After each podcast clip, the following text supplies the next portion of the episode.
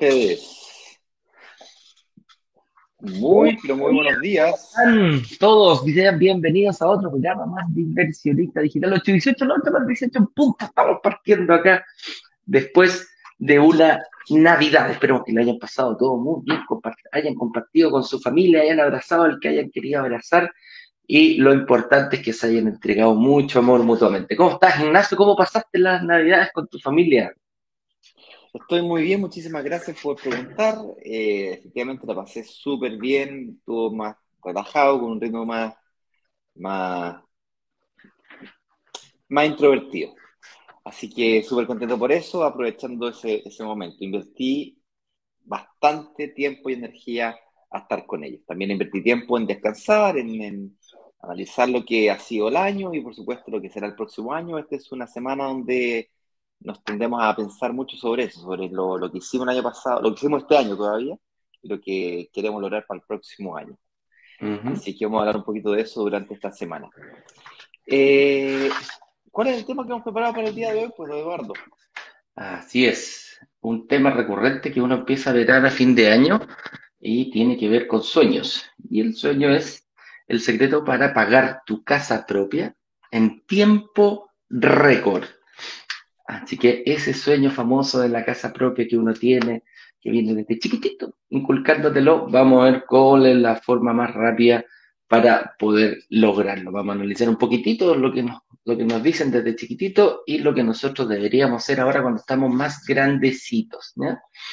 Así que ahí vamos a ver este tema de, los de los sueños que viene bien recurrente a la fecha. Uno allá a final de año empieza como a mirar hacia atrás, como decía, es como pararse frente al puente y decir, mira, cuánto me demora en cruzarlo, ¿ah? ¿Qué, tuve que hacer para cruzar este puente y qué satisfacción tienes. Y también no es siempre, siempre el final del puente, porque siempre queda un, poquito más hacia adelante, alguna otra meta que cumplir y quizá otro puente que cruzar el, año siguiente. Así es, pero además esta semana es una semana que nosotros aquí dentro del mundo de brokers digitales llamamos una semana de calentamiento.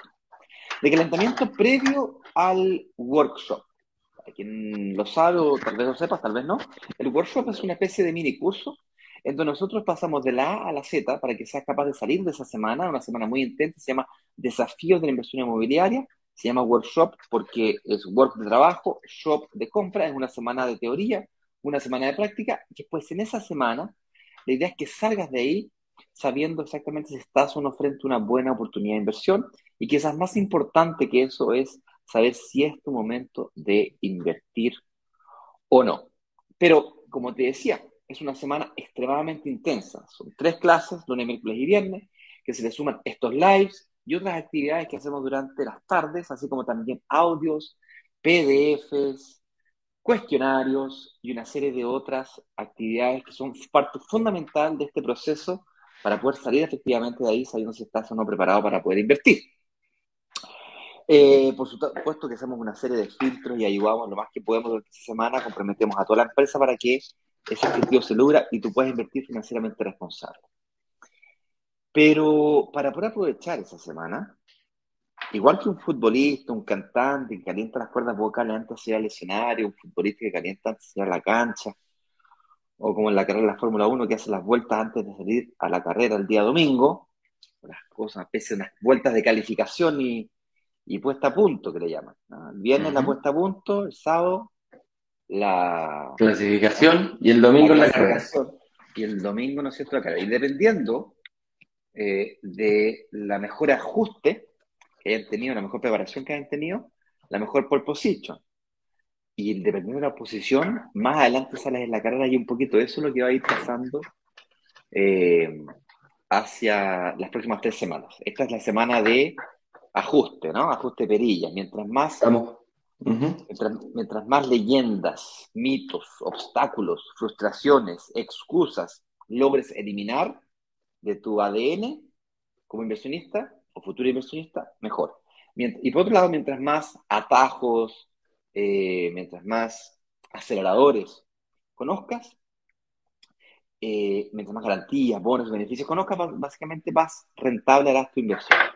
Y hoy es el turno de hablar de un acelerador, de un atajo, para conquistar efectivamente ese sueño de la casa propia en tiempo récord. Así que si tenías el sueño la casa propia como una meta para el próximo año, pues bien, hoy es un excelente día para poder dar ese primer pasito hacia cumplir esa meta. Con eso dicho, Eduardo, demos el arranque oficial al live del día de hoy entonces y comencemos a conversar la pauta que hemos parado con tanto cariño, esfuerzo, amor. Para toda la gente. Parecemos locutores, compadre. ¿Qué manera de hablar? Quiero decir.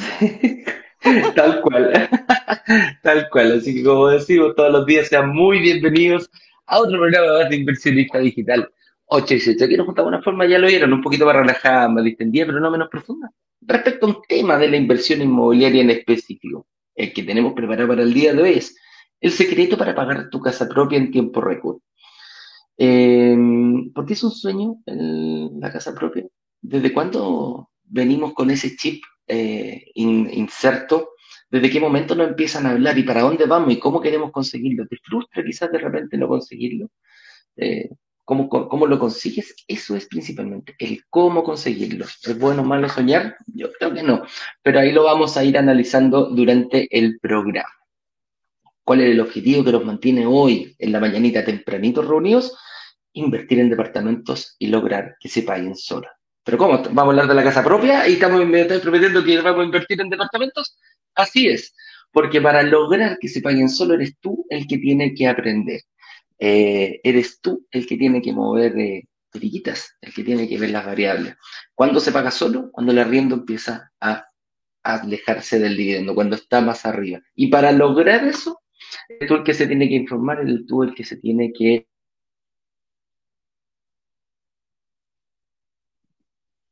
director comercial de Brokers Digitales, junto a mi amigo y socio Ignacio Corrales. Le damos la más cordial bienvenida a todas las personas que nos ven, que nos siguen desde tempranito, eh, ya sea a través de Facebook, LinkedIn, YouTube, Instagram o también puede ser Spotify. Así es, porque después de esto nos vamos, queda subido, sub, queda arriba, perdón, no subido, queda arriba este programa en Spotify para que lo puedas escuchar cuantas veces quieras y donde tú quieras.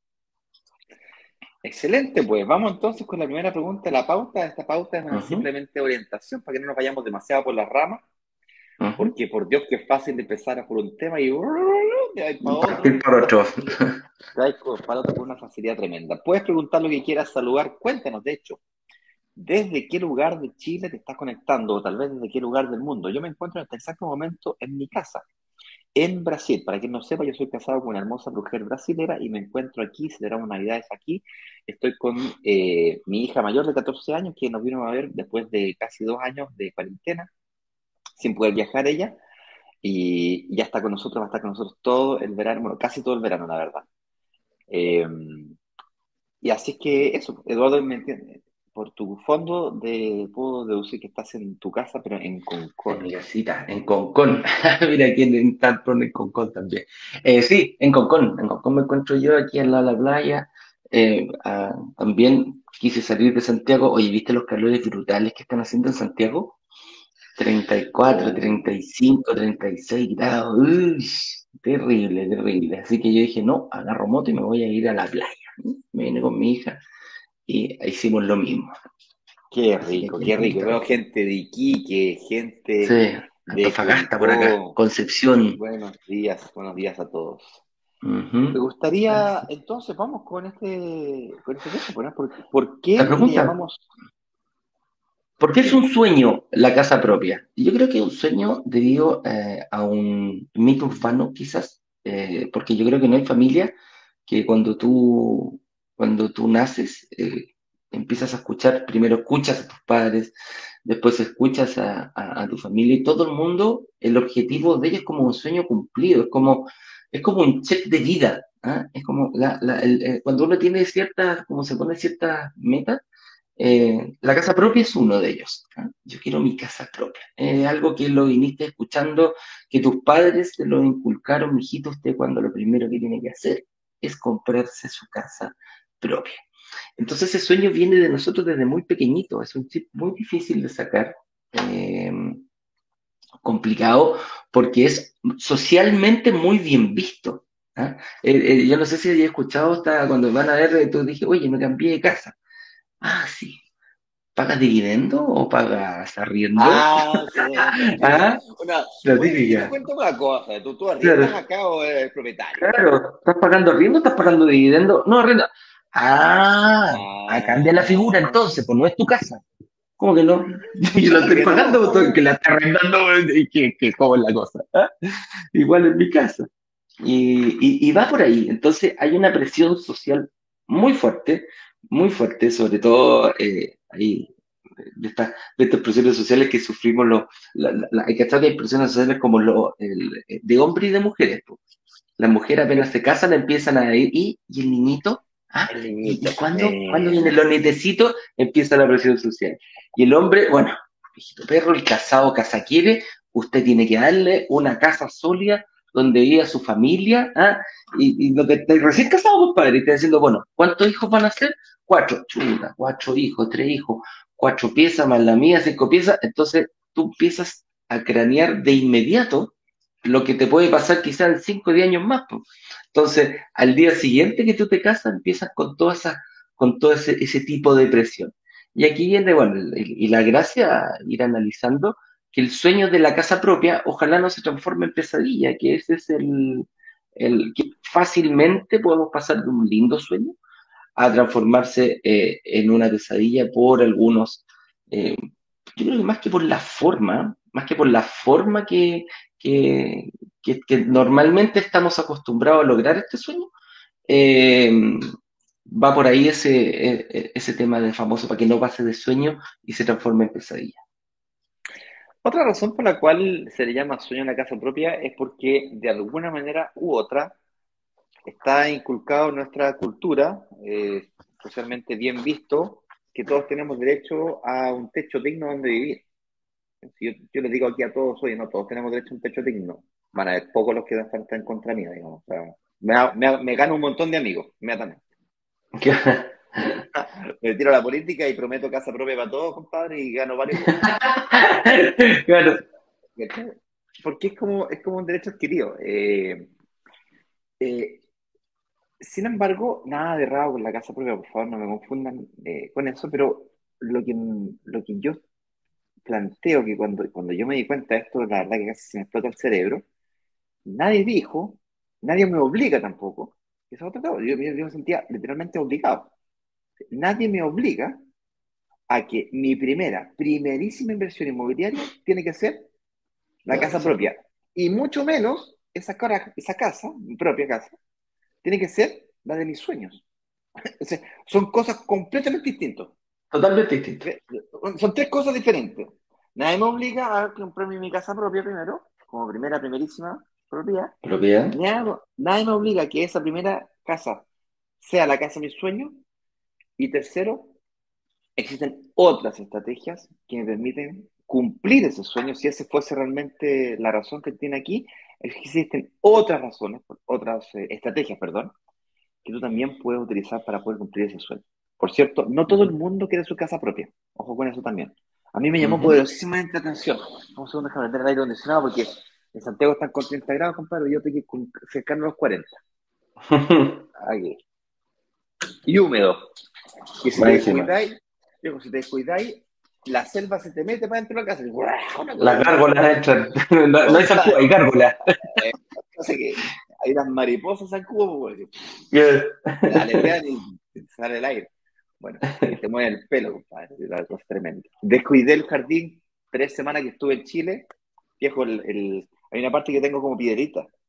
Yeah. El, el pasto viejo se mete, pero entre medio de las piedras, no sé, me pregunté cómo viejo, son las matas así salen para afuera. Mi mujer tiene una huerta aquí y la huerta parecía, compadre, que así, impresionante la naturaleza. Y en, la- en el invierno hay un árbol que vino un diseñador para acá, viste que estábamos con casa nueva, entonces estábamos tratando de hacer la casa más bonita, y ya listo. Que vino el diseñador y dijo, ese árbol que está ahí, tienen que sacarlo, está muerto. Dijo, "Oh, lo viera y ahora cómo está. Frondoso. lleno, bueno, frondoso, lleno de... No, no entendía nada con mi, mi compadre, claro. ¿Y por qué estaba contando esto? ¿Viste qué fácil? Eh, no sé. ¿Viste, ¿Viste que es fácil perderse? Sí. Tenemos pauta, viejo. Estamos, espérate, ahí yo creo que ya es, vámonos, es malo soñar mal- con la casa propia. Estábamos hablando de eso, es malo soñar. No nos, no nos confundan, ¿vale? No, no es malo, no estamos diciendo que cumplir el sueño de la casa propia o soñar con la casa propia sea malo, por favor, no nos confundan. O no, no es eso lo que queremos decir. Lo que estamos tratando de, eh, de predicar acá es las estrategias que están detrás de poder, de cómo poder cumplir ese sueño. Y antes de hacerte la palabra, Eduardo, a mí me gustaría eh, plantear algunos escenarios que lastimosamente, historias de personas que yo lastimosamente conocí muy cercanas, que lo pasaron muy mal ahora en la pandemia. Y es que cuando tú intentas cumplir este sueño, como tu primera prioridad, o quizás única, en la mayoría de los casos, la única inversión inmobiliaria, son pocos los que compran más de una casa propia, eh, y te la compras a un nivel donde te endeudáis al máximo, porque como es la casa propia y tienes que cumplir el sueño, entonces utilizas tu máxima capacidad de endeudamiento. Cuando eso, eso es insuficiente, el ejecutivo del banco o a ti mismo se te ocurre la genial idea de complementar renta y tú y tu, tu pareja, los dos quedan en su máximo nivel de endeudamiento. Y después pasa la vida, pasan cosas, accidentes, de la Enfermedades. pega, pandemia, enfermedades. Yo conocí muy de cerca dos o tres historias de, eh, de- de conocidos y amigos que de alguna manera se enfermaron y lo echaron de la pega durante la pandemia. Y aguantaron un mes, dos meses, tres meses. El cuarto mes ya desesperación. ¿ok? Desesperación para poder pagar el dividendo. Desesperación para poder eh, eh, se- seguir. Y ves, se te llenan los bancos encima. Yo que viví por ese proceso de liquidación personal Sí, eh, complicado. y, y rescate, compadre, viejo, es que no podéis pensar. No, no, se, se desbloquea la mente y reina el teléfono, está espiritual. Yo, yo no contesto el teléfono a nadie, por ejemplo. No- si, si me quieres llamar, llame por WhatsApp. Creo que al teléfono, teléfono normal le contesto, creo que a ti, a Francisco, padre, a dos, tres personas en la empresa, y a mi mujer, y mi mamá, y mi padre. Mi herma- ni siquiera mi hermano, según me llama por WhatsApp. Pero viejo, son contados con estas dos manos los que contesto con WhatsApp. El resto no, no, no contesto, porque o son de las telefonías que te están llamando para venderte algo, y cada vez que suena, se me vienen los fantasmas viejos cuando me estaban llamando para cobrarme o para, hostigarme, era terrible. Y eso eh, hace que muchas familias pierdan sus casas. Y como es tu casa propia y tienes un vínculo emocional con tu casa, esa es otra cosa que ocurre. Tú te vinculas emocionalmente con el activo. Otro gran, gran problema. Gran error. Mm. Aquí eduqué a mis hijos, o aquí estoy educando a mis hijos. ¿Cómo se te ocurre que vamos a vender la casa donde estoy educando a nuestros hijos, donde nació la palomita, el tomatito? ¿Cómo se te ocurre pensar en eso? Y es delicado, compadre. Entonces tú estiráis el chicle, estiráis el chicle, estiráis el chicle, eres menos frío, eres más sentimental. Y cuando los sentimientos suben, la inteligencia baja, eso está archi demostrado. Entonces, lo- no estamos diciendo que soñar con la casa propia sea malo. Estamos diciendo que para cumplir el sueño de la casa propia tengas que endeudarte hasta el límite o sobreendeudarte, peor aún, llevar tus finanzas al extremo, ese es el problema. Sí. ¿sí? No, O y- es y- uno de los problemas, porque hay otros. Hay varios. sí. Sí. No, digo, con, con respecto a este tema de soñar con la casa propia, de hecho es actualmente, yo, bueno, cumplí el supuesto sueño de la casa propia antes de casarme y, y compré el departamento también, eh, y también quedé bien, bien atoradito y también tuvimos problemas económicos con, con, con, con mi señora, la, la, la mamá de mi hija, y también nos separamos, como ya que era ex, eh, y, y después que así con la casa, ¿verdad? Hay que pagar, siempre hay deudas, porque uno no, no, no se separa muchas veces eh, porque todo está bien, si no, no te hubierais separado, todavía estaríais juntos, ¿cachai? Y, hay cosas que vivir, hay que preocuparse, entonces al final, cuento corto, se vendió esa propiedad. Y también, fíjate, no era como vender, eh, no es como vender un, un- otra que no, tú no hubieras vendido, o sea, por ejemplo, si no era inversión, ah, ah, y hay que venderlo, dale, juega, que se pague, no hay ningún problema. Tenía un vínculo emocional muy fuerte, ¿ah? Era como, oh, y aquí yo como pechugón, como, como palomo, yo compré esta casa para que nosotros estuviéramos, ¿ah? para que viviéramos con nuestra familia para toda la vida, y la vez, te das cuenta que, que nada, nada es tan eterno y, y que finalmente uno tiene que ser eh, tiene que ser un negocio. Y uno de los errores también que se cometía era que, claro, comprar un departamento de tres dormitorios no tenéis ni hijos.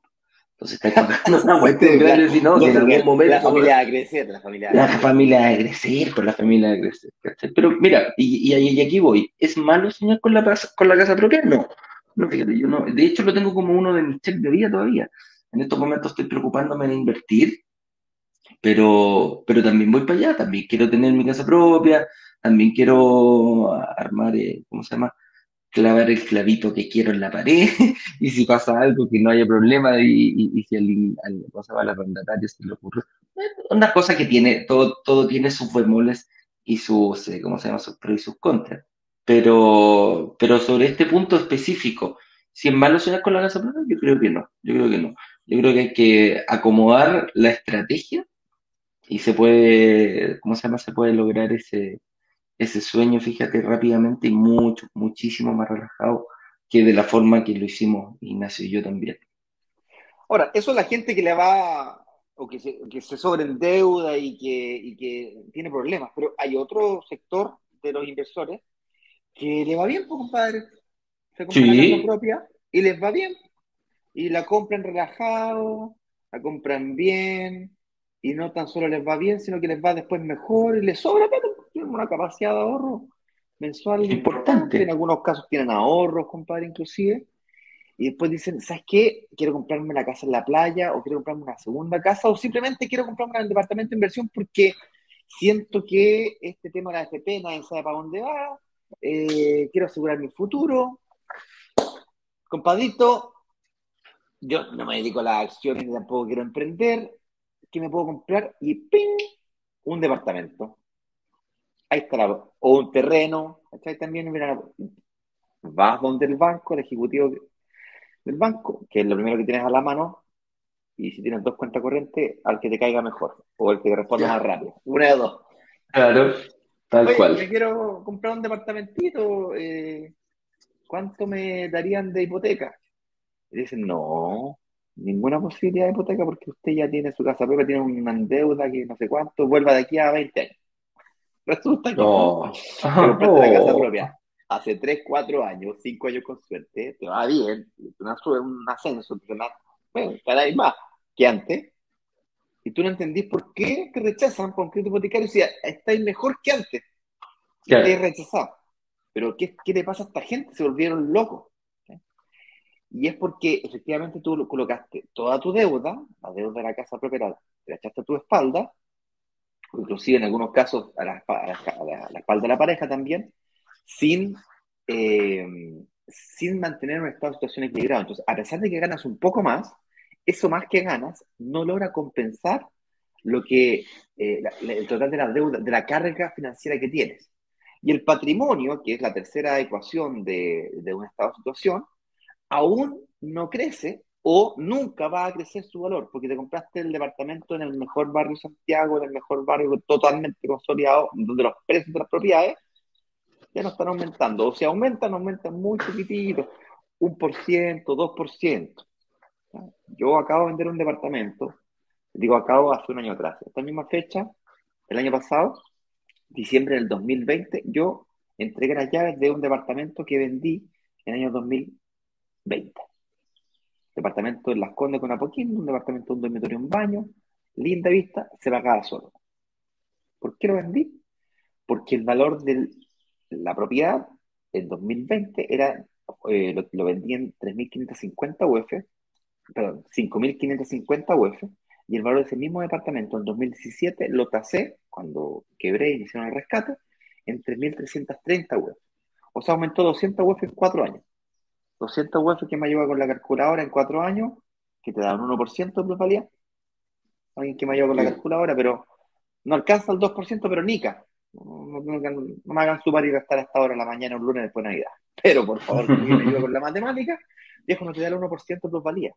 Es, es altamente probable dado que ese es un... A, mí me gusta vivir en barrios que son consolidados, en barrios que son tranquilos, que ya tienen todo, todo cerca, todo, yo le llamo ciudades de 15 minutos o lugares de 15 minutos. El, el metro, todo me a 15 minutos caminando, bicicleta o en auto. 15 minutos. Y resulta que esos lugares de 15 minutos tienden a ser consolidados. Está todo cerca, el centro comercial, el parque, el metro, eh, y si no es metro, la locomoción, tienen buena conectividad, tienen todos los servicios básicos, están bien ubicados. Y aunque poquito ya vivió su momento esplendor. Tendría que existir un cambio en el plano regulador, alguna cosa para que se vuelva a transformar en un, lugar que sea atractivo, que vuelva a tener plusvalía. O cambiar el, no sé, la aumentar la densidad poblacional, podría ser también hasta que eso no ocurra, el sector está consolidadísimo. Si tienes un departamento en ese sector, piénsatela muy bien en analizar cuánto costaba hace cuatro años atrás, cuánto cuesta hoy día y cuánto crees tú que va a costar en cuatro años más. Y la probabilidad de que te convenga venderlo. Altamente probable. Entonces, eh, es otro problema de cumplir ese sueño de casa propia cuando no lo haces con eh, analizando todas las variables. Eso me lleva al siguiente punto. ¿Actualmente es difícil soñar con la casa propia? Pues bien, todos saben de que la inflación este año está cercana al 7%, y los que no sepan, eh, lo que significa... Se los contamos. se los contamos. Se los contamos. cercano al 7%. Pero eh, más allá del, del, hecho de que la inflación es del 7%, las consecuencias que eso trae, ¿bien? Significa que hay frente a fuertes presiones inflacionarias, que lo que hace eh, los administradores económicos de Chile, que en este caso es el Banco Central chileno, que dicho sea de paso es un ente autónomo del gobierno de turno. ¿No lo sabían? Les cuento. El Banco Central chileno es autónomo del gobierno, cosa que podría cambiar con la Constitución, por cierto. Pero el hecho de que sea autónomo quiere decir que ellos administran a través de sus políticas monetarias, sea de impresión de billete o de control de la tasa de interés, lo que pasa con la economía de un país. ¿Y saben ustedes cuál es la primera, primerísima prioridad del Banco Central? La meta número uno, el objetivo number one, el top one del Banco Central es el control de la inflación. Y la meta inflacionaria histórica de Chile es de 3% con un punto conceptual de error, es decir, puede ser 4, puede ser 2. En ese rango se tiene que mover la inflación. Y estamos llegando al 7. Dependiendo del, IPC, dependiendo del IPC de diciembre, que bueno, todos sabemos que en diciembre siempre aumentan los precios, la probabilidad de que llegue a 7 o 6,5, 6,7%, vaya acercando al 7%, muy alta. Yo creo que no va a pasar, pero pongámosle que sea, que sea 5% sigue siendo muy alto. ¿okay? y va a ser cercano al 7. Eso quiere decir de que es altamente probable de que el Banco Central vuelva a subir las tasas de interés. De hecho, es más, ya la subió. La subió 1.25 puntos porcentuales. El, aumento, el, mayor aumento histórico hace como 20 años que no subía tanto. Gracias a Dios la subió 1.25, porque haberla subido 1.50, o es decir, 1,5%, eh, así es la terminología que se usa acá, 1,5%, es una brutalidad. Era loco, era descabellado pensar. Gracias a Dios el mercado lo tenía absorbido. Y eso implicó que las tasas de interés ya estaban en los niveles que están hoy día. Ya, pero bajemos esto, dado que nadie me entendió lo que dije, bajemos esto, ¿qué consecuencias trae para mí como inversor? ¿Qué me importa? ¿Qué me importa que suba la web? ¿Qué me importa que la impresión Ni 4 del 7. ¿Cuál, cuál fue, en el fondo, analizar un poquito cómo, cómo absorbió el mercado y cómo lo traspasó a, nosotros que somos los clientes, los potenciales clientes de ellos. ¿En, qué nos afecta a nosotros? Nos afecta por un lado que se nos hace más difícil el acceso al crédito hipotecario, recordando que el crédito hipotecario para cumplir la, una casa propia es, si el crédito hipotecario es más caro, tú pagas más interés, la casa propia es más difícil de alcanzar, ¿cierto? Y así como funciona el 80 o quizás 90% del mercado. La banca, los bancos de Chile, la, la, la banca hipotecaria de Chile está fuertemente orientada a la casa propia. ¿bien? Gracias a Dios existen otras instituciones financieras que tienen la, mente, un poquito más amplia. No estoy diciendo de que el banco no te preste para invertir. Estoy diciendo que tiene políticas comerciales que están fuertemente orientadas hacia la, hacia la casa propia.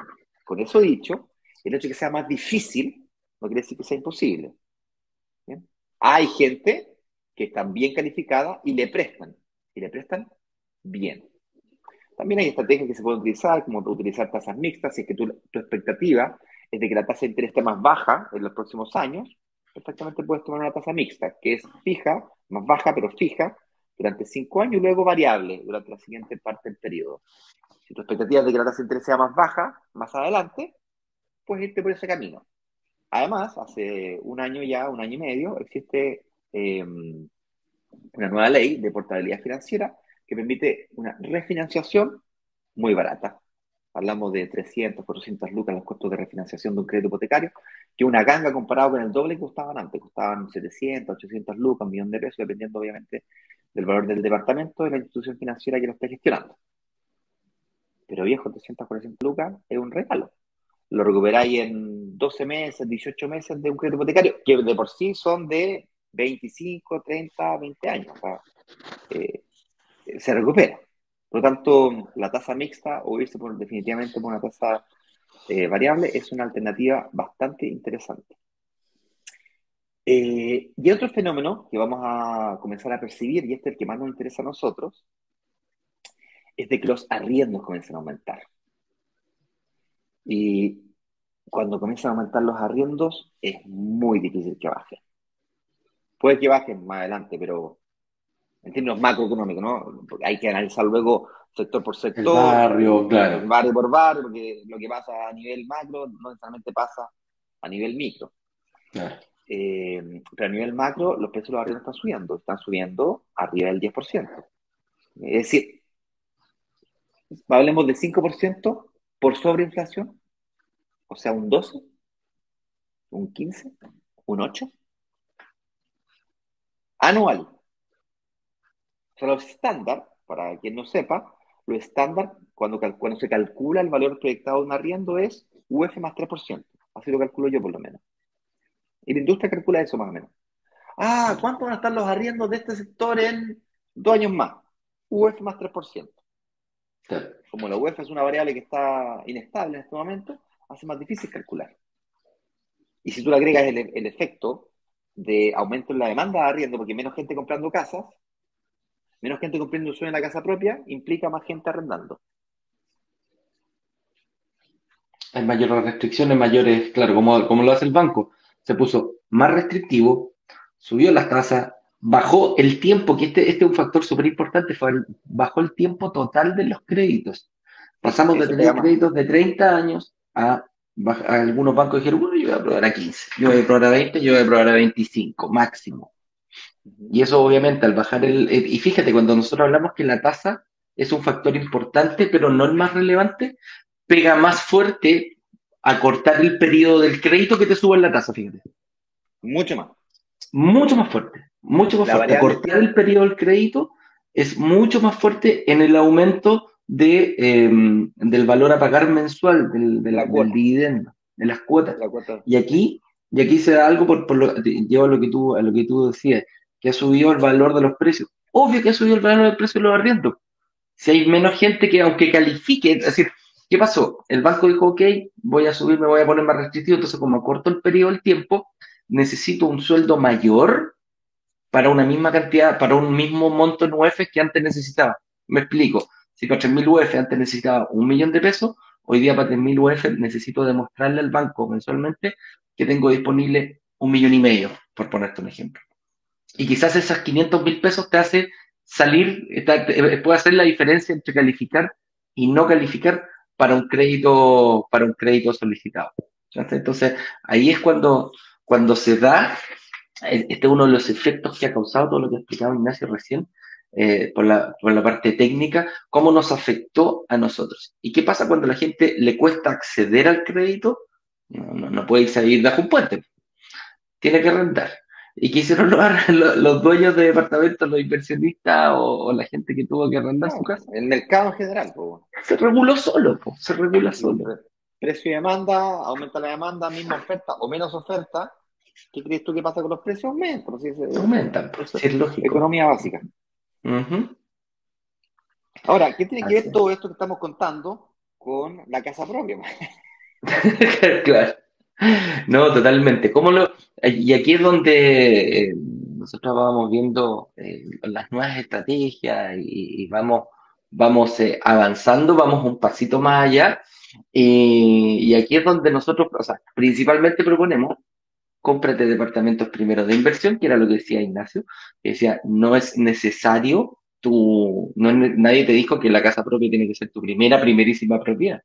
Nosotros vamos a ir explicando una estrategia donde al revés, po, donde es invierte en departamentos y después cómprate, eh, cumple el sueño de la casa propia. ¿Para qué? Para que no quedes endeudado, para que no tengas que pedir un gran crédito. Si quieres comprarte una casa a 5.000 UF y te dicen, claro, pucha, pero hoy, hoy día si compro la casa a 5.000 UF me están pidiendo 3 millones de pesos y yo no, no, no, no, no califico, no gano eso.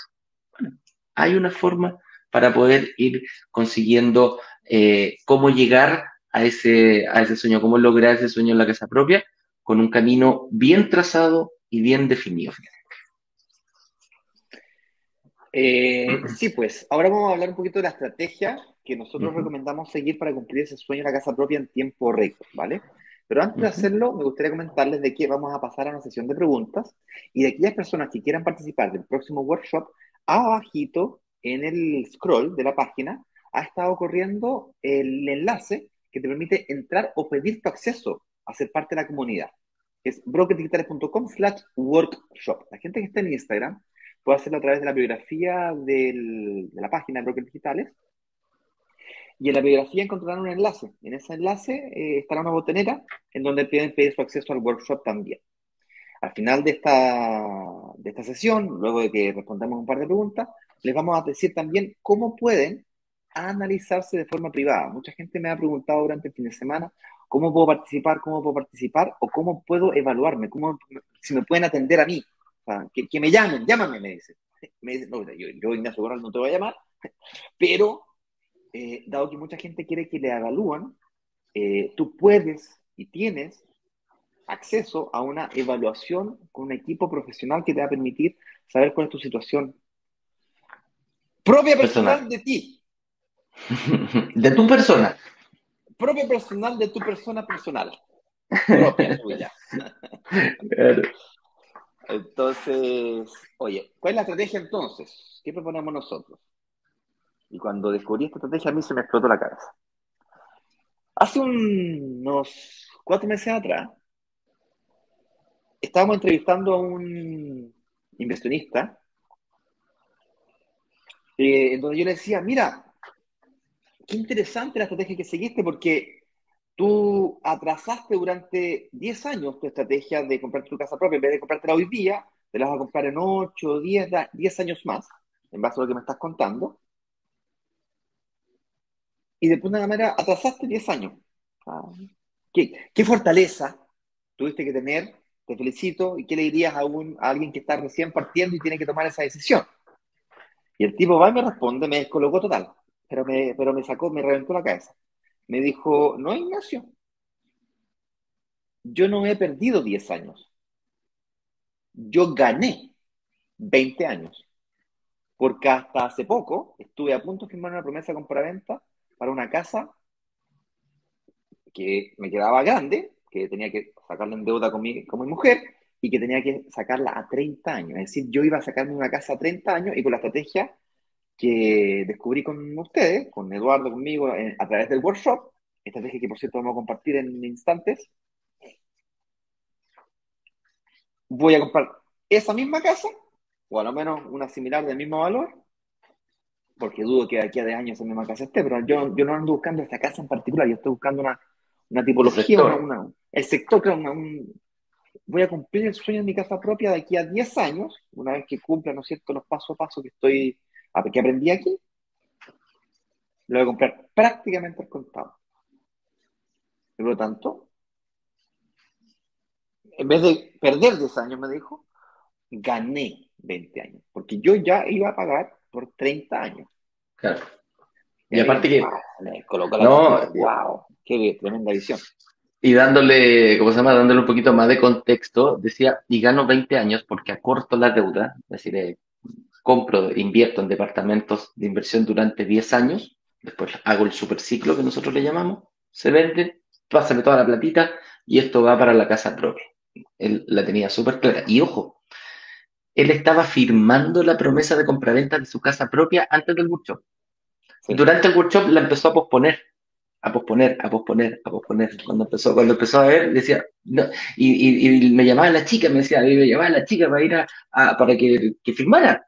Si ya tenía que firmar.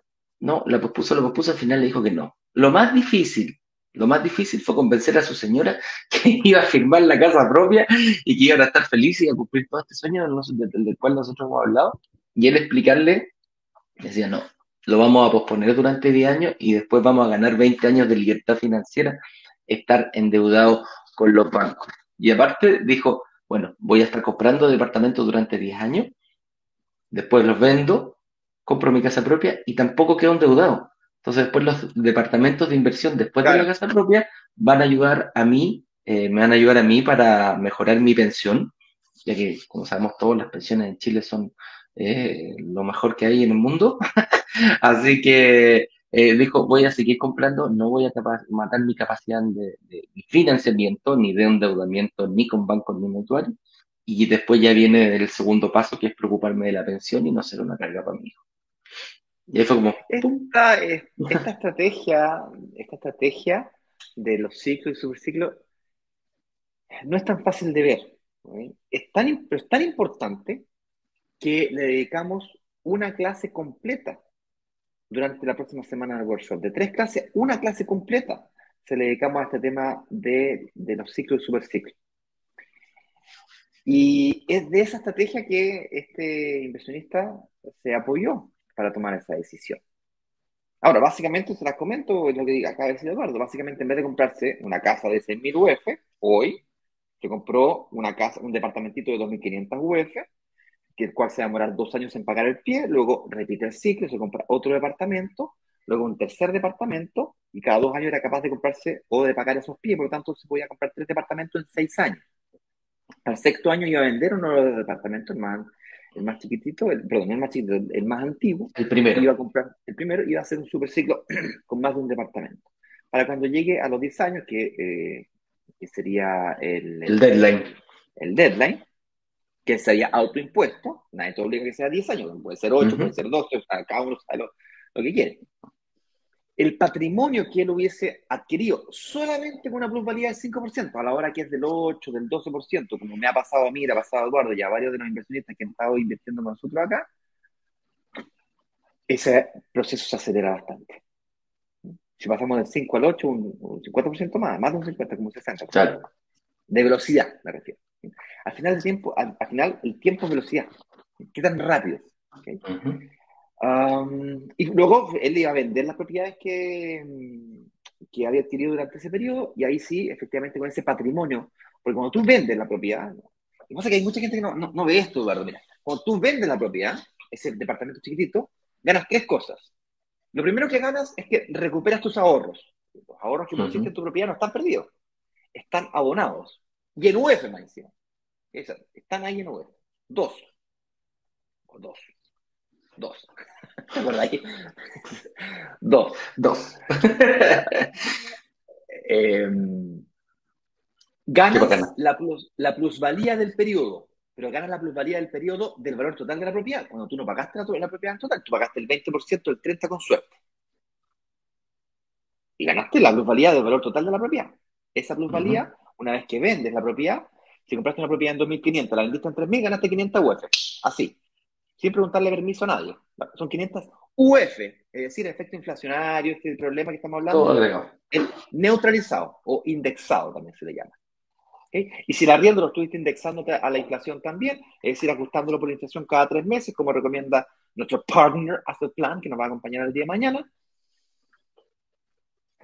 inflación no olvídate, no, no, existe más. El problema ese. Estás indexado.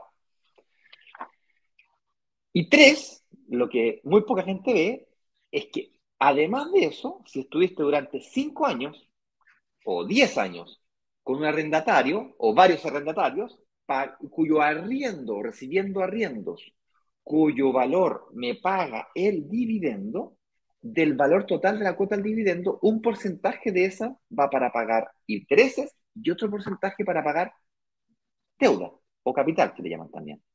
Es decir, todo lo que sea que se haya logrado pagar o disminuir de la deuda de esa hipoteca, eso es patrimonio que también te lo ganas tú. ¿Ok? Entonces, cuando tú liquidas una propiedad, ganas mucho patrimonio, eres muy líquido. La propiedad que yo me compré, esa que vendí en Las Condes con Apoquindo, la vendí en 5.550 UF. Si yo no hubiese tenido el rescate, vamos al 2017, que fue cuando me rescataron. En 2017 me, la, me la tasaron en 5.330 UF.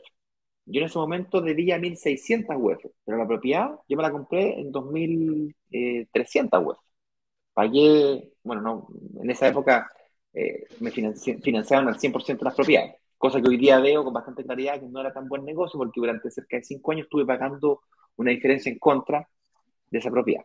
Pero bueno, me estoy yendo por la rama nuevamente. volvamos a la estrategia pura, volvamos a la estrategia pura.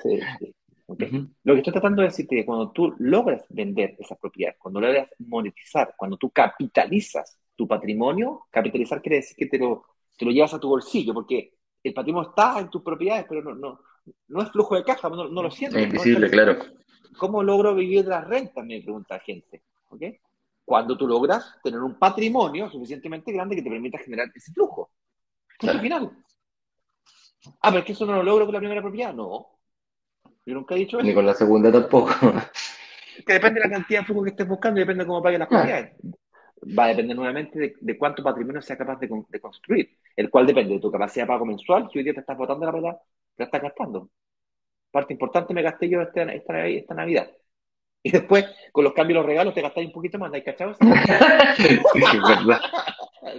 Eso es verdad. Ay, no te preocupes, cambiémoslo. Y ahí vamos con, no, no, no, no, Vamos, vamos subiendo. Siempre sale más caro el cambio que el regalo, no sé por qué, fíjate. típico. claro, es un estudio que tienen que hacer los economistas. Sí, yo tengo varios compañeros que tienen eso sumamente estudiado, viejo, y el recambio, pero por supuesto, venga, se lo cambiamos, ningún problema. Claro, ah, no, eh, lógicamente que no te va a devolver la plata, te van a cambiar por un, producto que eh, si, no te gusta otro, eh, y el que te guste, si es más barato, tendrás que comprarte un segundo, porque claro. te va a devolver la plata. Oye, vamos a preguntas. Vamos a preguntas. Vamos a preguntas, vamos a preguntas. Ya espero que, que, hayamos quedado claros, chicos, y si tienen dudas del tema que conversamos, en el momento. Emanuel Zúñiga nos dice, según Robert Kiyosaki, el gurú de las inversiones, ¿ah? dice, la casa propia es un pasivo. ¿Qué opinan al respecto? Es bastante interesante y tiene mucho sentido. Emanuel. Así es. Robert Kiyosaki, para quien no sepa, Robert Kiyosaki es como el padre de la inversión inmobiliaria. El gurú.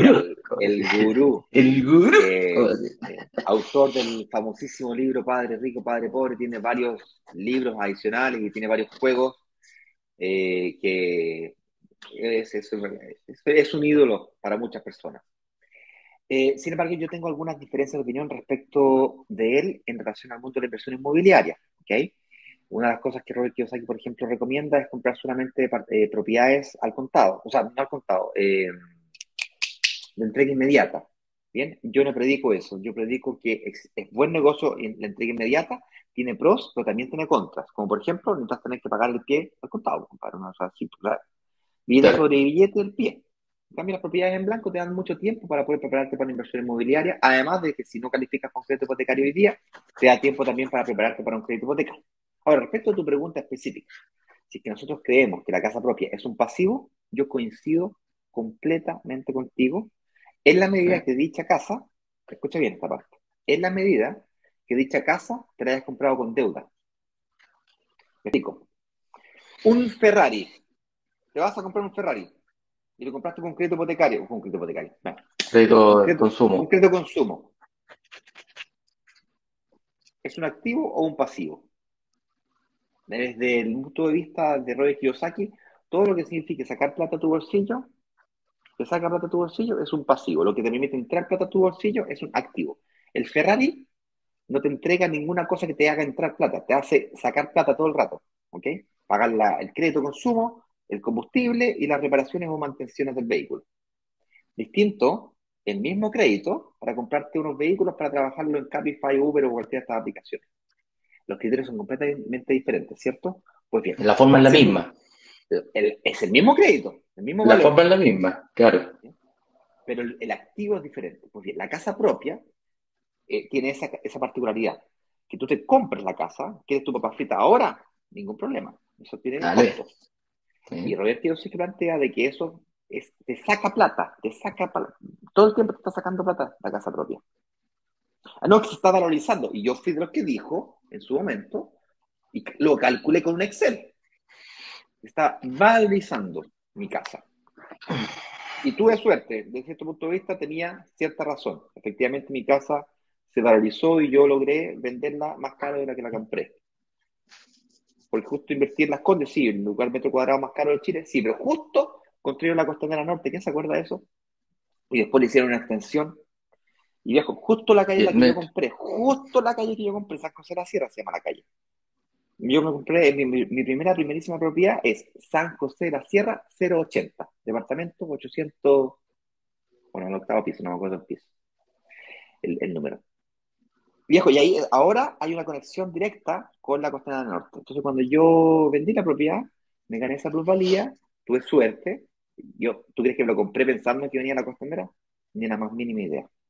Pero sí, Emanuel, coincido contigo. Es un pasivo puesto que sale de tu bolsillo. Desde ese punto de vista, Robert Kiyosaki plantea que es un pasivo. ¿ya?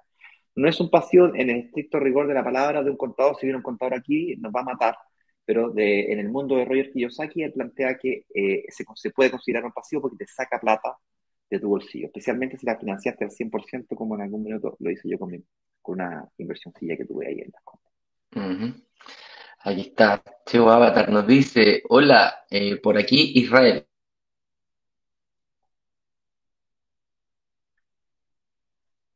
¿De cuánto tiempo estamos hablando? ¿Los 15 o 20 años del crédito hipotecario? ¿Los 15 o 20 años del crédito hipotecario? Espérate, no te entiendo la pregunta. Ahora quiere invertir. Ah, lleva, 15 o 20 años ya. sí, me está preguntando, ¿qué estrategia podría seguir para poder vivir de las rentas? ¿Okay? Ya tiene su casa propia y entiendo de que terminó de pagarla, ya está completamente pagada. Tiene patrimonio. Entonces, la situación de él es que tiene los ingresos, no tiene deuda porque ya está completamente pagada la casa y tiene un patrimonio gigante. Por lo tanto, él desde el punto de vista financiero, su situación está muy bien calificado. ¿Qué podría hacer él para comprarse o, poder vivir de las rentas? Pues bien, a lo mejor tienes ahorros o tal vez no, pero lo que tú podrías hacer es, mientras más pies puedas pagar, mejor. Tienes que construir patrimonio, básicamente para poder vivir de la renta, mi estimado Israel, tienes que tener patrimonio si es que tú eres frío calculador, podrías vender tu casa y utilizar todo ese patrimonio para poder compartir propiedades. Si no la quieres vender, podrías sacar un fines generales. General. Un, crédito de fines generales, básicamente lo que te permite hacer es, sacas una deuda sobre tu, misma casa, la vuelves, la, vuelves a hipotecar, pero ¿cómo? La, la, la termina de pagar recién. La vuelves a hipotecar y con esa plata te compras dos, tres o seis departamentos de inversión. Esos departamentos de inversión, si lo haces bien, van a pagar la hipoteca y la diferencia entre la, hipoteca que sacaste con el valor de la propiedad es lo que te va a generar de flujo de caja positivo. Si eso no te resulta o el flujo de caja positivo es muy bajo, tienes que hacerlo a la antigua, que es la metodología que estamos, estamos diciendo aquí. Pagas un pie, hipoteca. Pagas otro pie, hipoteca. Pagas otro pie, otra hipoteca. Cuanto más rápido paguen los pies, más, más rápido vas a poder sacar o construir un patrimonio. Y luego tienes que ir haciendo inteligencia. Pues. Puedes acelerarlo, yo le llamo a esto un, super ciclo acelerado, que es utilizar la, la recuperación del IVA para poder aportar a ese pie. Entonces, aceleras el proceso de pago de los pies. Explicamos sobre eso, vamos a explicar sobre el tema de la recuperación del IVA.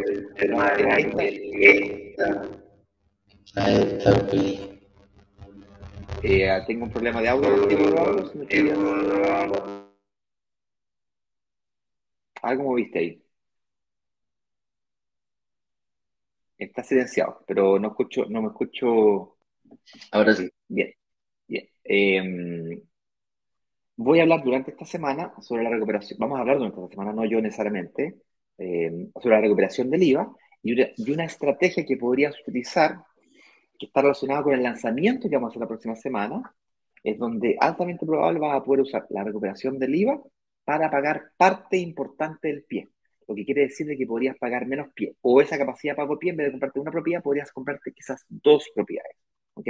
Y con ello acelerar el proceso. Gracias a la recuperación del IVA y la negociación que estamos haciendo con la inmobiliaria, que nos va a autorizar pagar parte de ese pie con la recuperación del IVA, que por cierto no es instantánea, se demora cuatro o seis meses en recuperar después de la fecha de entrega de tu propiedad. Por lo tanto, es algo no tan fácil de negociar. Tiene que, se logra solamente con mucho volumen. Tiene que ser negocio para la, para la inmobiliaria. Ese es eh, lo que yo te recomiendo. Participa del workshop y mira atentamente el próximo lanzamiento porque podrías eh, utilizar esa estrategia para tu maximización de tu tiempo. Así es. Baitiare Rocha nos dice, hola, buen día. ¿Cómo estás, Baitiare? Yo quiero comenzar a invertir. Estás en un buen lugar. ¿eh? Ese es el objetivo de toda nuestra comunidad. Pero también tengo que independizarme. Y ahí uno duda sobre, pregunta, ¿compro un departamento para mí o para arrendar y pagar arriendo en otro? eh, baitear aquí, ayer cuando eh, una de las estrategias principales que nosotros recomendamos a la gente que se va a independizar, que eso es lo que tú lo estás planteando, dice, tengo que independizarme. Quiere decir que quizás tú en estos momentos, a lo mejor no, no, no lo sé, estás trabajando bajo un contrato para una empresa. Si es así y tienes que independizarte en, un futuro próximo, lo que nosotros recomendamos es invertir en un departamento de entrega inmediata, independiente cómo estén las condiciones, porque el, proceso, después que tú ya te independices, se ralentiza porque tienes que demostrar que tu emprendimiento va bien, que tu emprendimiento es sólido, que es capaz de eh, sostener un crédito hipotecario el cual, tú vas a pedir. ¿ah? Y ahí, em, por eso te recomendamos rápidamente, o sea, una buena inversión para ti sería un crédito, dejarlo amarrado mientras tú estés contratada bajo la empresa y ojalá que esa empresa también resista tu sueldo, que resista el, crédito que estás pidiendo, ¿ya? Ahora, si compras para ti o para arrendar y pagar el arriendo en otro, eso es lo que, eso es lo que te está, eso es lo que nosotros estamos planteando, va a depender únicamente de tu estrategia, de qué es lo que quieras, cuántos quieres gastar, cuánto quieres el departamento para vivir, cuánto te va a costar y cuánto el departamento para arrendar, ¿ya? Entonces, hay muchas, muchas, muchas variables, Baitiare. Estás en un momento, yo digo, un poquito crítico, porque si me dices que próximamente te tienes que independizar, yo creo para, para hacer una buena estrategia de inversión, eh, tienes que manejar varias variables. Yo lo que te recomiendo, Baitiare, es plantearlo en una reunión de análisis eh, con uno de nuestros analistas precisamente para ver cuál es, eh, qué es lo mejor para ti en base a tu, a, tu situación personal. Y ojo, no, no, no, puedo profundizar mucho más porque me faltan los tiempos. Cuando te quieres de independizar, es obligatorio que tengas que hacerlo. Eh, estás trabajando, no estás trabajando. Entonces, todas esas, todas variables influyen mucho en una buena estrategia para, para poder responderte a Pero hay en la vida de repente hay que tomar decisiones y tú estás en un momento de decisiones que van a ser para tu futuro, fíjate. Y no es tan mal negocio eh, seguir arrendando. De hecho, si me más lejos, yo tengo varias propiedades y yo sigo arrendando. También. digo yo, en realidad mi mujer. claro. Mi mujer Vamos con otra pregunta. Y broker digitales. Así es. Claudio Olivares dice, chicos, buenos días. Excelente, buenos días. Con el nuevo gobierno de economía social de mercado, ¿es probable que regulen el valor de los arriendos para hacer frente al déficit de vivienda en el país? Está lo posible y lo probable. Eh, ¿Es, posible? que... Sí, es posible. Sí, pues, es posible. Mm, yo no lo creo. Eh, Muy difícil. Y si lo, administraran, eh, estamos hablando de viviendas sociales, eh, para poder tratar de suplir el déficit habitacional que existe hoy día en el país de gente que está viviendo en, eh, en situación de calle, en situación de toma, sin alcantarillado, sin luz, en situación irregular. ¿okay? Aquí no estamos hablando de eso, aquí estamos hablando de departamentos de inversión que se lo arrendamos a chilenos o extranjeros, pero que vienen a hacer carreras profesionales a Chile. Eso no va a detenerse. De hecho, es más, la inmigración va a tender a aumentar. Y aquí no estamos hablando del inmigrante que vemos acostumbrado, estamos acostumbrados a, ver que duermen en la calle. Aquí estamos hablando de inmigrantes que son profesionales, gente como tú, como yo, que son altamente capacitados y que vienen a hacer carrera en nuestro país. Y que tienen en nuestro país una posibilidad de, de crecer. Tenemos muchísimos extranjeros invirtiendo en Chile. Es altamente probable que si tú arriendas tu, compras una propiedad y se la arriendas a un extranjero, ese extranjero lo pierdas como arrendatario porque él mismo invirtió en un departamento. ¿okay? Um, entonces estamos hablando de, de, otro nivel, pero yo no creo sí. que ocurra eso, mi estimado amigo. Y si ocurre, va a ser para un segmento que a nosotros nos afecta muy poquito o nada. Claro. ¿Okay? En el fondo es para dar más accesibilidad a la gente que no tiene casa. Y, y míralo al revés, ¿qué es mejor regularlo arriendo o proponer más construcción de viviendas sociales para ese tipo de personas? ganáis un empleo porque la construcción es lo que más mueve y se mueve de otra forma. ¿cachai? Entonces, ah. por eso, eh, eh, ¿cachai? Sí. Más Ahí que eran las viviendas sociales, ¿cachai? Como las que quería hacer la BIM, porque quería poner en las condes y la gente, no, ¿cómo vamos a hacer edificios de viviendas sociales? No, pero ¿qué pasa? Es que las comunas quizás pueden, es una idea mía nomás, es un análisis mío, no es que pueda pasar, pero creo que se gana más de la otra forma, construyendo, dándole empleo a la gente, eh, moviendo la, la, la, economía, que decir, ya, sabéis que desde mañana todos pagan 100 lucas, muy difícil. Oye, mira, aquí Luis, Luis Peña nos Peña... dice. Uh -huh. Sí. Luis Peña nos dice: ¿conviene comprar en regiones? Invertir, amigo mío, aquí nosotros no compramos, invertimos. eh, la respuesta es sí, pues nosotros hemos hecho fuertemente de partida, eh, desde que partimos, nos costó encontrar proyectos, nos encontró, pero vimos, nos dimos cuenta que eh, oportunidades de inversión hay en todo Chile, amigo mío. En todo Chile.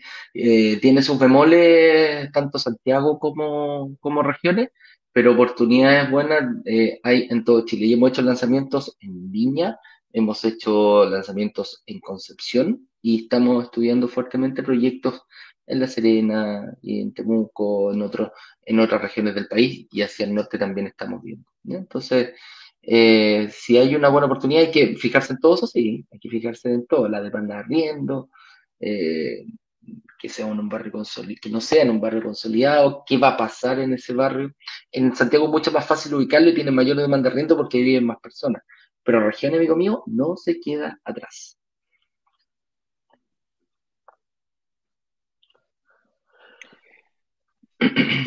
Ixae Polanco nos pregunta, buenos días, uh -huh. Buenos días, chicos. Para adquirir un departamento de entrega inmediata, ¿se puede pagar el pie en cuotas, cierto?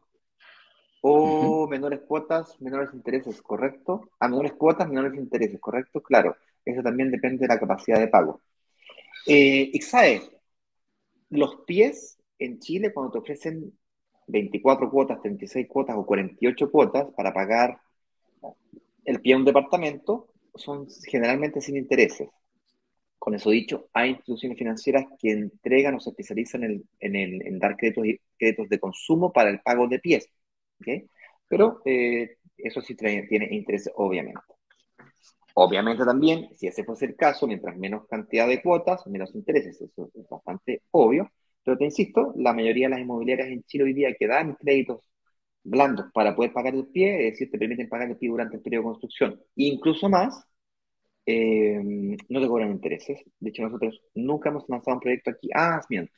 Sí hemos lanzado proyectos de entrega inmediata en donde te han descontado los intereses de eventual crédito de consumo en algún descuento. Una de las estrategias que, tú podrías utilizar para una entrega inmediata es esa. Ofrecer a la inmobiliaria el pago al contado del pie, que te haga un descuento el cual compense total o parcialmente el costo del crédito total de un crédito de consumo para pagar dicho pie. Eso le tiende a convenir generalmente a las personas que ya tienen un poquito de ahorro. Es decir, por, por ejemplo, matemáticas simples. Supongamos que el departamento cuesta 100 millones de pesos y el 20% fueran 20 millones, obviamente, y tú tengas 10 millones, te faltan 10 millones de pesos, bueno, el costo total de ese crédito de consumo de 10 millones de pesos es probable que esté entre los 2, 2,5 o 3 millones de pesos, dependiendo de dónde saques el crédito. Pero supongamos que sean 3, tú tendrías que conseguirte un descuento de 3 millones de pesos del total de la propiedad. Que no es tan difícil conseguirse un 3% de descuento. Fácil tampoco. ¿okay? Pero negociando, sobre todo si negocias bueno. en comunidad, ¿qué pasa si es que en vez de ofrecerle, te compro uno, te compro 10, te compro 20, te compro... ¿Cuál es tu punto de equilibrio? ¿Qué tan rápido quieres vender el departamento? No, lo quiero vender al tiro porque me quiero llevar mi plata para afuera, porque no sé lo que va a pasar en Chile. Bueno, padre, aquí te ofrecemos la posibilidad de acelerar ese proceso. Uh -huh. Y nosotros estamos seguros de que Chile va a estar mejor. Entonces, bien, bienvenido sea. Bueno. Eh, pregunta de Instagram. ¿Quién ha escuchado? Mientras busco una pregunta de Instagram, déjame uh -huh. dar una aquí. Sí, busca dale. Dale, dale, dale, dale, dale.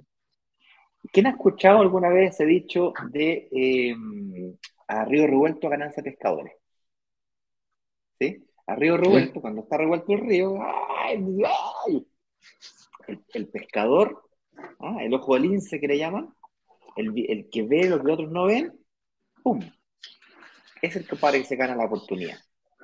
La, ¿cómo se llama? La película Forrest Gump. Está perfectamente, el Forrest Gump está perfectamente lo que tú dices, Ignacio. Bueno, de ahí viene, pero tratando de emularlo a la realidad que estamos viviendo hoy día en Chile, nosotros como comunidad lo que le ofrecemos a una inmobiliaria es velocidad. Y basten con que encontremos una inmobiliaria que esté buscando velocidad en sus ventas, que de por sí están lentas, porque las condiciones de crédito hoy día no están tan favorables. Si nosotros podemos ofrecerle esa, esa velocidad, se pueden negociar cosas muy bonitas, bien creativas, como por ejemplo la que mencioné recién, la posibilidad de pagar el pie con la recuperación del IVA, cosa que hasta hasta que no se le ocurrió a alguien, estaba fuera de nuestro radar totalmente. Imagínate que pudiese recuperar, no sé, 10 millones de pesos de 20 que cuesta el pie.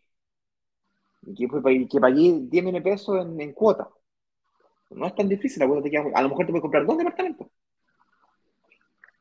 Claro que sí. Si podías pagar, si podías pagar 400, 600 lucas y la cuota te quedan 200, 300, a lo mejor te compras dos.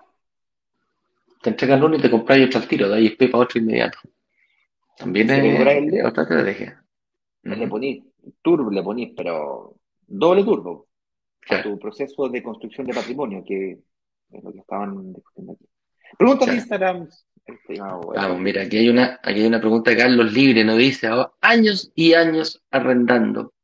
Prefiero pagar algo mío que botar la plata. Justo lo dijimos, lo tocamos al, al principio, tiene que haber llegado recién. Em, ¿Hay algo que me recomienden? No me dan créditos hipotecarios por baja renta. Mira, eh, amigo. analicemos esa frase. Años de años arrendando. Bien. Si tú llevas años de años arrendando y no has logrado invertir en un departamento y no te dan un crédito hipotecario, no has botado tu plata. Porque tienes que vivir en algún lugar. Pero tú tienes la sensación social de que te ha hecho sentir de esa manera. No has estado botando tu plata. Has estado viviendo donde quieres. Has estado viviendo donde, donde, donde, necesita, que por cierto, hoy día puede ser cerca de la pega, mañana puede ser cerca del colegio de los niños, pasado puede ser fuera de Santiago, viejo. O sea, ¿quién te dice que tu casa propia tiene que ser así, aquí en este lugar? Yo a los 25 o 30 años tengo que decir dónde voy a vivir los próximos 50 años de mi vida. ¿Dónde se ha visto eso? No. No es tan fácil, primero. No te sientas mal, número uno. Dos, es que no me dan crédito hipotecario, me dice. ¿Qué tengo que hacer para que me den crédito hipotecario? Por la renta. te aviso que los bancos o las instituciones financieras no dan crédito hipotecario en base a la renta. Dan en base a tu capacidad de mostrar que eres capaz de servir una deuda. Entonces, a lo mejor tu problema no es la renta, tu problema puede ser un endeudamiento, créditos de consumo, tarjetas de crédito, líneas de crédito. O a lo mejor efectivamente es la renta, porque rentas inferiores a 600 mil pesos 600, 700 lucas. se hace muy difícil que un banco diga, y este, al primer problema, él no me va a poder pagar y por lo tanto, como lo veo inestable, demasiado, eh, demasiado vulnerable, no califico para mis estándares para poder prestar crédito hipotecario. Pero podrías complementar renta. Y comprarte un departamento en vez de una casa de 3.000 UF, a lo mejor un departamento de 2.000, 2.500 UF te alcanza. Hay mucha gente que me dice, no me puedo comprar, no me he podido comprar nunca mi casa propia. Y claro, están buscando casas de 6.000, 7.000 UF, 10.000 UF en las condes. Claro. Y se podrían comprar dos departamentos donde dan paquetos de 3.000, 4.000 UF, se pueden comprar dos, tres departamentos en otros sectores que son mucho más rentables, que los arriendos no son mucho más diferentes de las condes, y viejo, son extremadamente rentables. Quiero que abras tu mente a buscar ese tipo de alternativas. Porque si sigues por el mismo camino donde has estado hasta ahora, llevas años pagando el arriendo, a lo mejor la solución está en hacer una estrategia, una inteligencia financiera, una estrategia distinta. Te invito a que participes del workshop para tratar de buscar esa estrategia. Y por supuesto, una invitación especial a que hagas un análisis con un analista financiero para que te evalúe tu situación eh, personal. Esa sería mi recomendación, mi estimado. Sí, yo también te recomiendo lo mismo, amigo mío. Mira, aquí tenemos a Hugo Andrés Dorman. ¿Cómo está, señor Dorman? Eh, dice, hola Ignacio Eduardo, ¿se puede acelerar el pago del crédito de consumo? Eh, me refiero a que si se puede hacer algo parecido al abono de capital en un hipotecario. Mira, el pago, sí, el pago del crédito consumo se puede hacer al momento que tú firmaste las condiciones, vienen condiciones de prepago. Por lo general, te obligan a pagar el 10% de la deuda que te queda por, que, está, que te queda por pagar, ¿ya? Eso es uno, para abonar a capital, ¿ya? Em, ojo, te dicen, oye, como mi abuelita decía, yo cada vez que voy al banco a pagar, pago dos cuotas seguidas. Ah, inteligente. Adelanto una cuotita. Voy y junto, si tengo que pagar 200, voy y pago 400 y adelanto cuota. ¿Se puede hacer? Sí, se puede hacer. ¿Es un error? Sí, es un error porque tú dentro de esa cuota, el abono capital es muy pequeñito el que estás pagando. Estás pagando, estás adelantando las cuotas y estás pagando los intereses mismos. Al pagar un monto grande sobre el 10%, todos abonos te cobran un pequeño porcentaje, por lo general son dos, son dos intereses de las cuotas que tiene y todo el resto se abona a capital. Y ahí por lo general te va a bajar la cuota o algunas, algunas entidades financieras te dicen, te bajo la cuota y te dejo la misma cantidad de cuotas que debes o dejamos el mismo valor de la cuota y bajamos la cantidad de años, ¿ah? la cantidad de cuotas por pagar. Eso es principalmente cómo se podría pagar un crédito consumo. Ahora hay que ver para qué pediste ese crédito consumo. Si te lo compraste, si pediste un crédito de consumo para comprarte un auto, que yo sepa dónde va Dorman, nos dice, oye, ¿alguna forma que otra persona me pague el crédito hipotecario? Muy difícil porque el crédito, perdón, el consumo, si lo pediste con un activo para ti, si nadie te va a venir a pagar el auto, nadie te va a venir a pagar el auto a ti, No hay forma de, sacarlo. Pero eh, se puede ir adelantando en base, yo creo, mínimo a los 10%, pero tienes que ver específicamente tu crédito de consumo, si, cuáles son las cláusulas de prepago que tiene para poder ir haciendo esto. Mira, yo vi una película el otro día que se llama Minimalista. Minimalista. Básicamente lo que proponían era saca todas las cosas de tu casa como si te fuera a cambiar de casa y vuelve a colocar dentro de tu casa solamente aquello que usas. Te vas a sorprender de la cantidad de cosas que puedes botar en la basura o vender. Ahí tienes plata, entre comillas, botada que podría utilizar para prepagar un crédito consumo. Claro. También. No tengo más preguntas. La máquina de coser que nunca usaste, la bicicleta, la trotadora esa que nunca usaste. La que está para colgar toalla. O la que, está, la que usas para colgar toalla, esa. Esa misma. es plata, es plata estancada que tenía ahí, Hugo. Oye, nos vemos mañana entonces, señores. Ha sido un placer. Ya son las nueve y media de la mañana. Tenemos, estamos atrasados para nuestra reunión, Ignacio. Así que les mando un fuerte abrazo. Pide tu reunión de análisis, es totalmente gratis, 100% gratis, 100% online en brokerdigitales.com slash agenda. Tenemos a todo el equipo de analistas preparados y eh, listos para que eh, contestar toda tu pregunta y analice tu situación personal. Lo peor que te puede pasar en esa reunión, amigos, que vas a salir con una estrategia clara y precisa de cómo poder invertir en departamentos y lograr que se paguen suelo. Con eso dicho, me despido. Nos vemos mañana a las 8.18 punto. Un abrazo grande. Cuídense mucho. Chau, chau. Chau. Chau, chau. Hoy, digo, digo.